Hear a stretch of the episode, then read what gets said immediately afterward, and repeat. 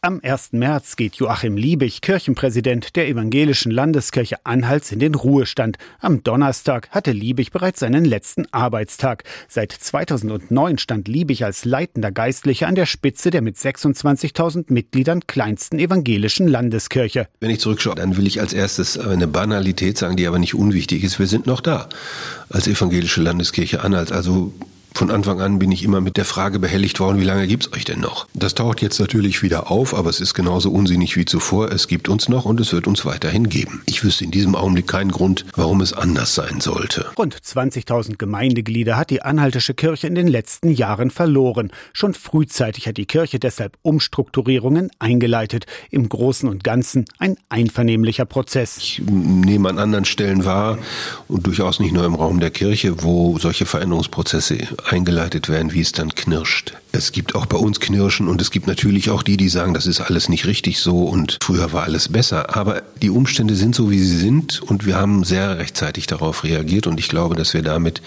tatsächlich auch für die Zukunft das ganz gut bewältigen können. Am Selbstbewusstsein hapere es. Er nehme in Anhalt noch zu viel Mutlosigkeit wahr. Also sofern es sich im Raum der Kirche abspielt, ist das eine Form von Kleinglauben.